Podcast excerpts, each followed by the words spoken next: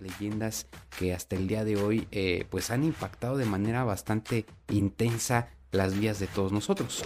Transilvania ha sido asediada desde la época medieval por incontables batallas, siendo una de las más importantes y que bien podría definir si tu vida continúa o termina trágicamente ahí mismo. ¿Soy mentiroso? Intentas ver, pero la pesada niebla te lo impide. Entonces, tu corazón comienza a acelerarse e impulsado por el miedo, aprietas tus talones contra las costillas del caballo para provocar que éste acelere el paso. Unos minutos con el asesinato de los nobles y su empalamiento en la entrada principal del castillo, surgiendo pues el apodo del empalador.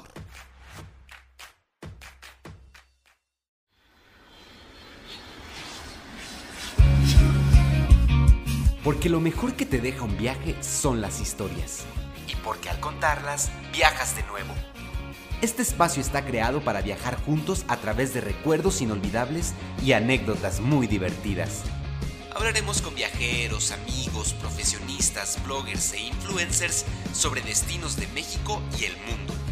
Compartiremos también consejos de viaje y datos curiosos de muchos lugares que nos ayudarán a aprender muchísimas cosas. Yo soy Fer González. Bienvenidos a su podcast de viajes. Bienvenidos a Entre Viajes y Recuerdos.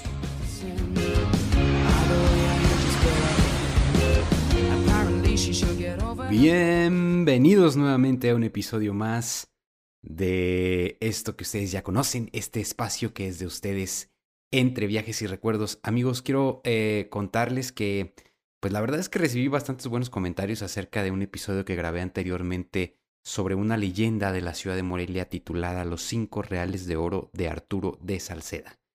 Y esto me, pues me hizo reflexionar un poco acerca de que podía tal vez eh, escribir y hacer historias eh, eh, semejantes que se parecieran a esta que grabé, dado que pues parece ser que les gustó bastante. Si no han visto este video, si no han escuchado esta magnífica historia acerca de los cinco reales de oro de Arturo de Salceda, los invito a que vayan aquí a los comentarios si es que están viendo esto a través de YouTube y que inmediatamente vayan a ver esta increíble historia, que además es bastante cortita, ¿eh? es de unos 22 minutos me parece, una historia que pues nos lleva eh, a través de los siglos para pues conocer por qué este personaje eh, se puede observar, el alma en pena de este personaje se puede observar algunas noches en la ciudad de Morelia.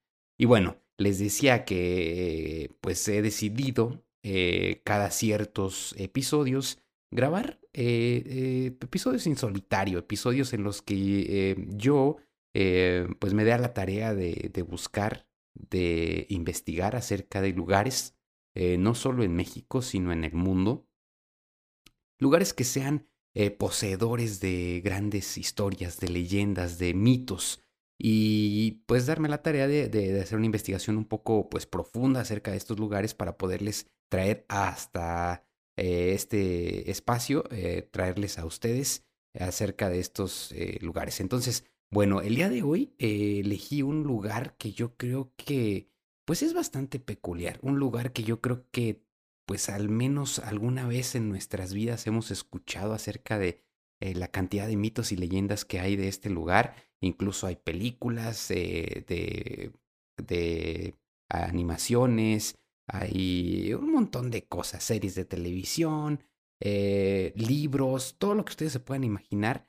¿Por qué? Porque este lugar está cargadísimo de un montón de mitos, leyendas que hasta el día de hoy eh, pues han impactado de manera bastante intensa las vías de todos nosotros. Y ese lugar es nada más y nada menos que Transilvania. Transilvania. Yo creo que muchos eh, de los que me están escuchando en estos momentos han escuchado este nombre, Transilvania, pero tal vez haya algunos, y me incluyo, que no sabemos exactamente dónde se encuentra este lugar.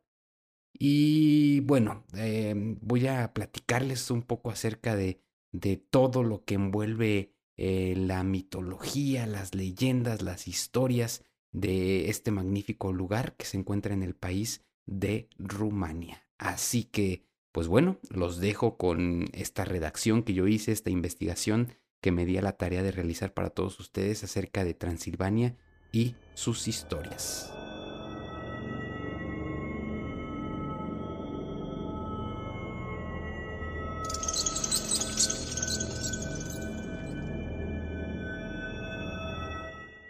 Desde los principios del tiempo, existen lugares en el planeta que se han alimentado de historias para crear anécdotas increíbles que han dotado a estos lugares de una fama fantasmal, llegando incluso a ser populares por la creencia de estar malditos. Y este es el caso de un pequeño pueblo en el país de Rumania que al día de hoy conocemos como Transilvania.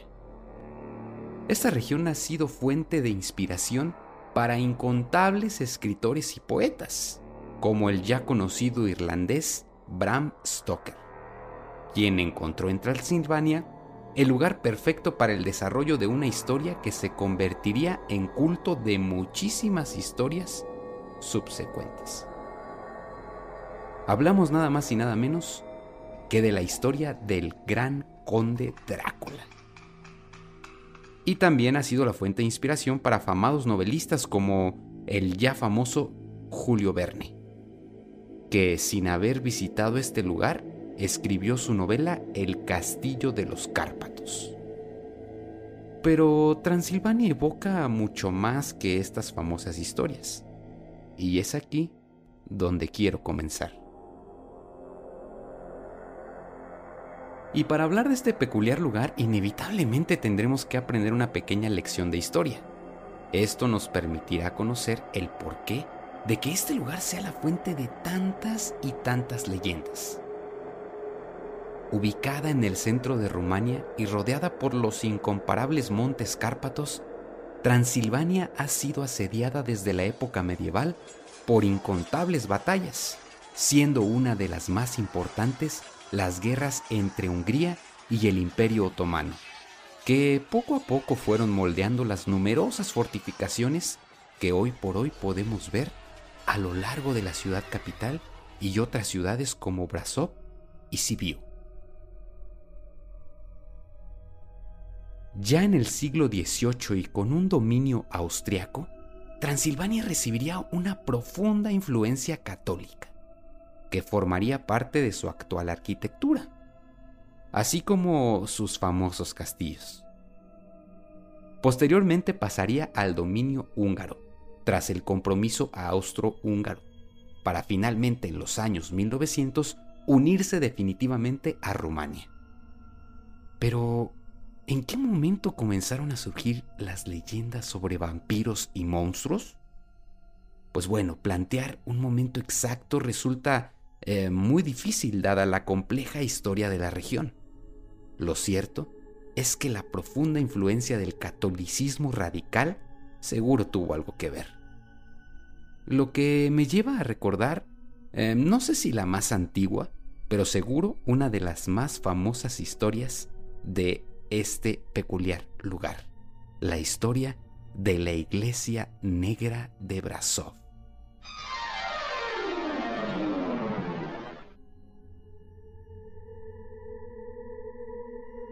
Se trata de una edificación religiosa con una típica arquitectura gótica. Esta iglesia recibe su nombre gracias a un incendio provocado por la invasión austriaca en los años 1600. Actualmente se puede observar en uno de sus muros una muy peculiar estatua, que bien podría representar a un pequeño niño, quizá de unos 15 em, años que está a punto de caer al vacío. Las leyendas en torno a esta estatua abundan, pero existen dos teorías principales.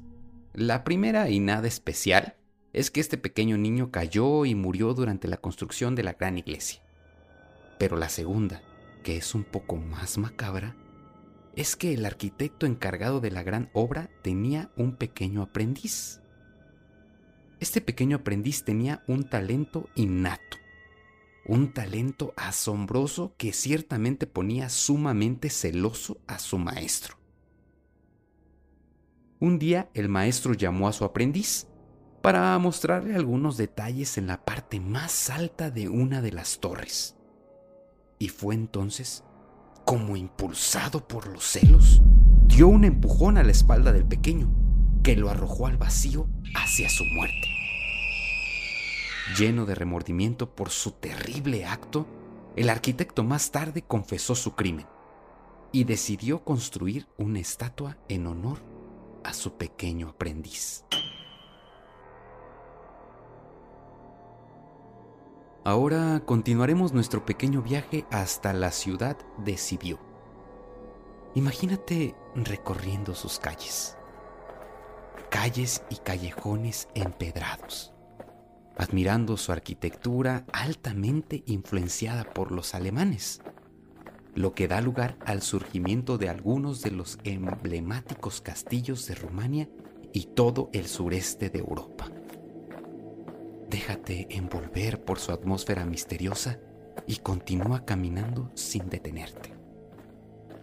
Ahora, llegas a la entrada de un pequeño puente, conocido localmente como el Puente de las Mentiras. Tus manos se posan sobre el frío metal de las barandillas del puente, casi al mismo tiempo que das el primer paso sobre el puente comienzas a escuchar el concreto bajo tus pies crujir un poco. Y sientes como si el piso se moviera, como si el puente tomara vida propia y suspirara por debajo de ti. A este punto, debes hacerte una pregunta que resulta crucial y que bien podría definir si tu vida continúa o termina trágicamente ahí mismo. ¿Soy mentiroso? Si la respuesta es sí, da la media vuelta y sal corriendo tan rápido como puedas. Pero si tu respuesta es no, entonces continúa pisando con cuidado hasta encontrarte del otro lado del puente. La leyenda cuenta que los comerciantes de la región que intentaban aprovecharse de las personas que ahí vivían eran arrojados por aquel puente para encontrar su muerte ahogados por las fuertes corrientes que en aquel tiempo transitaban el canal. Así, con el paso del tiempo el puente se fue alimentando de almas de comerciantes mentirosos, hasta que cobró una inexplicable vida propia. Hoy, cada que alguien busca cruzarlo, el puente, el puente busca apoderarse de un alma mentirosa más mentirosos, tengan mucho cuidado con el puente de las mentiras de Transilvania. Ahora tomaremos una carreta para continuar recorriendo los sinuosos caminos de la antigua Transilvania. Ya un poco cansado, comienzas a ver entre los árboles del bosque que el camino llega a su fin. Frente a ti se encuentra el pequeño pueblo antiguo de Baggy's Cape. Al acercarte un poco más, comienzas a escuchar a lo lejos una hermosa melodía de flauta que inexplicablemente te provoca una atracción que te resulta irresistible. Impulsado por esta atracción, pegas un brinco fuera de la carreta y sin darte cuenta comienzas a caminar en dirección a la bella melodía. Das un par de pasos hasta que el conductor del carruaje te detiene tomándote del brazo y solo te dice, no lo sigas o terminarás muerto. Esta mítica historia que tiene su origen en la antigua Transilvania y que los hermanos Grimm hicieran famosa es conocida como el flautista de Hamelin. La historia y depende quién y cómo la cuente, trata sobre un flautista que llegó a un lejano pueblo entre las montañas de los Cárpatos. Al llegar al poblado, el flautista se percató que el pueblo padecía una horrible plaga de ratas. Así que se ofreció a los pobladores para encargarse de eliminar tan temible plaga. Fue así como el poder de la magia quizá intervino un poco y el flautista comenzó a tocar una singular melodía que muy pronto terminó por encantar a cada una de las ratas. El flautista caminó tocando mientras todas las ratas le seguían y las condujo hasta un río donde una por una se fueron ahogando. Tras la última rata ahogada, el flautista de Hamelin regresó al pueblo para cobrar su recompensa. Sin embargo, se encontró con la negación de las personas del pueblo a pagarle. Su rabia fue tal que sin pensarlo tocó una nueva melodía, esta vez impulsado por su coraje y con deseos de venganza.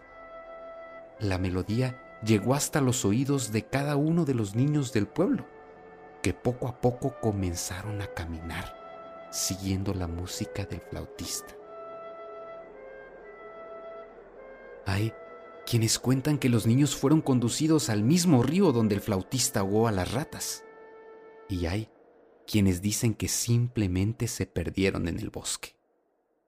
Lo cierto es que jamás pudieron encontrar a ningún niño del pueblo de Baggy's Cape.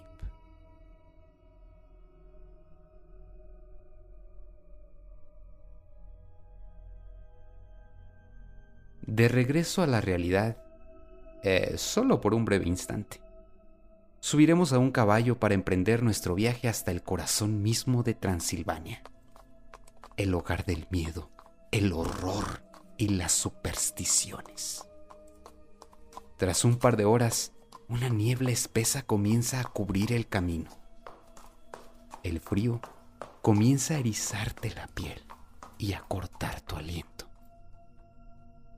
Llegamos a Sigiswara, antiguamente parte de Valaquia, hogar de una historia tan impresionante como aterradora, hogar de los seres más temibles durante siglos, hogar de los vampiros.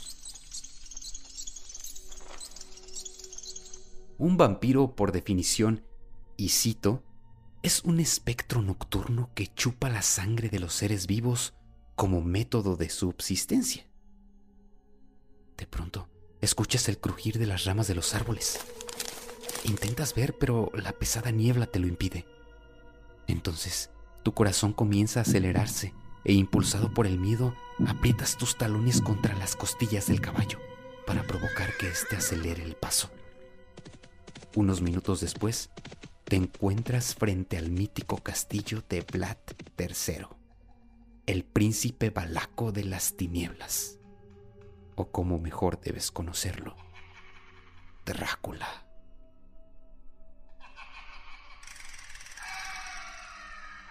Dar con la verdadera historia de este siniestro personaje es todo un reto y representa una ardua tarea de investigación que al final puede ser infructuosa pues la información disponible es muy escasa o se encuentra alterada. Pero en esta ocasión quiero citar y recordar la película de Joe Chappelle del 2000 llamada El Príncipe Oscuro, la verdadera historia de Drácula, en la que es ofrecida al espectador una verdad histórica del surgimiento de este personaje que relato a continuación.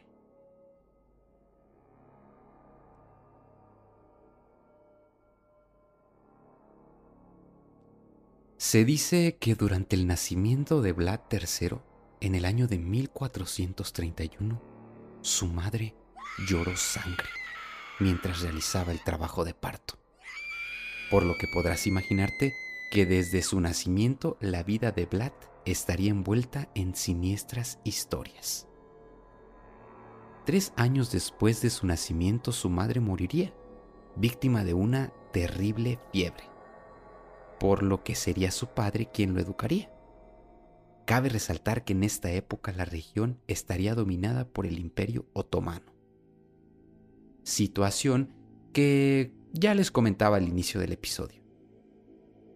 Siendo así, los gobernantes turcos de la región solicitaron el pago de un tributo que consistía de mil jóvenes que estarían dispuestos a unirse a las fuerzas del imperio.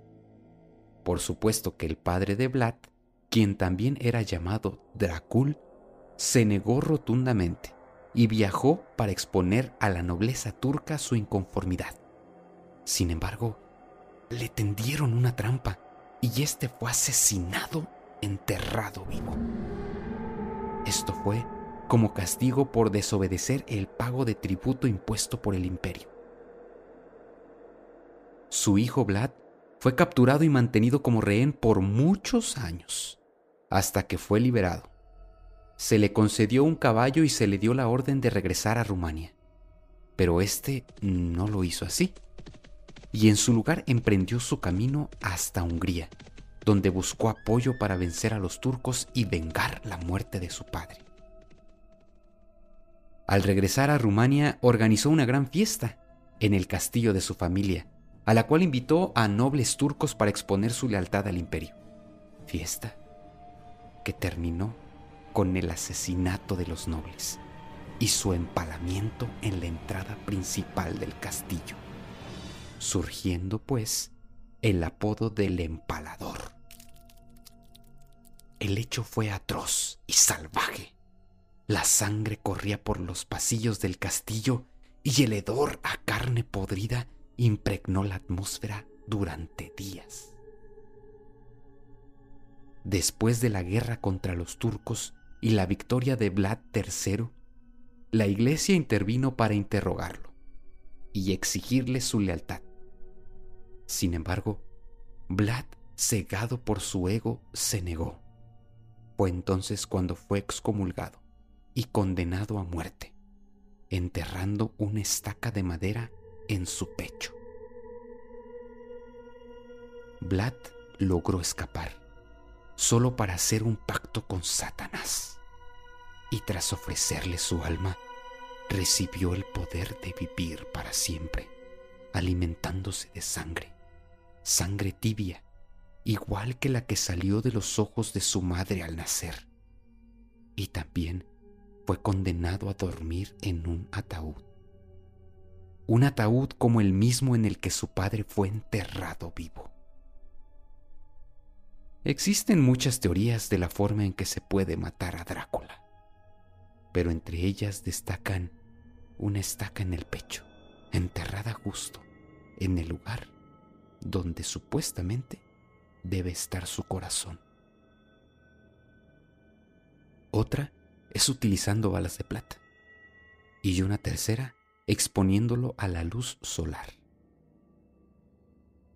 Durante muchos años, Drácula ha dado origen a horrores y el miedo profundo a criaturas nocturnas que se mantienen vivos a expensas de la sangre de inocentes. Y actualmente estas mismas historias cuyo origen se remonta varios siglos atrás siguen formando parte de la cultura y tradiciones de Transilvania hasta traspasar las fronteras de este lugar. Y ahora se han convertido en leyendas mundiales que alimentan películas, series y otros relatos. De cualquier forma, al hablar de supersticiones y cuentos fantásticos, inevitablemente nos encontraremos con esta pequeña región de Rumania, a la que hoy dedico este episodio.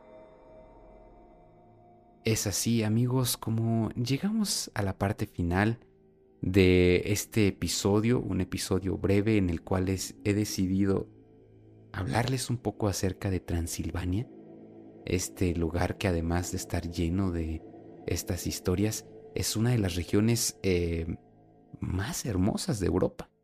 Es una región que tiene una arquitectura incomparable, una región que se encuentra rodeada por bellos paisajes naturales, y que el día de hoy pues les presento de esta manera tan particular. Espero sinceramente que hayan disfrutado mucho esta, esta pequeña historia, estas pequeñas anécdotas y estas leyendas de este pequeño lugar.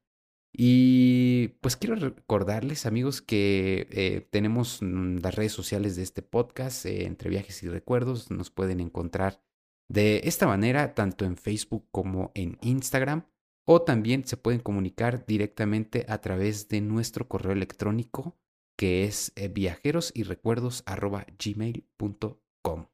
Ahí nos pueden dejar eh, cualquier duda que tengan, inquietud, Si tienen el deseo de participar en algún episodio de este podcast, lo pueden hacer enviándonos su historia de viaje o su anécdota viajera y con gusto serán contactados para ser parte de este gran proyecto.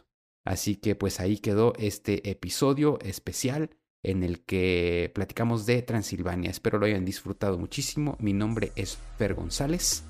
Que estén muy bien y que tengan una excelente noche.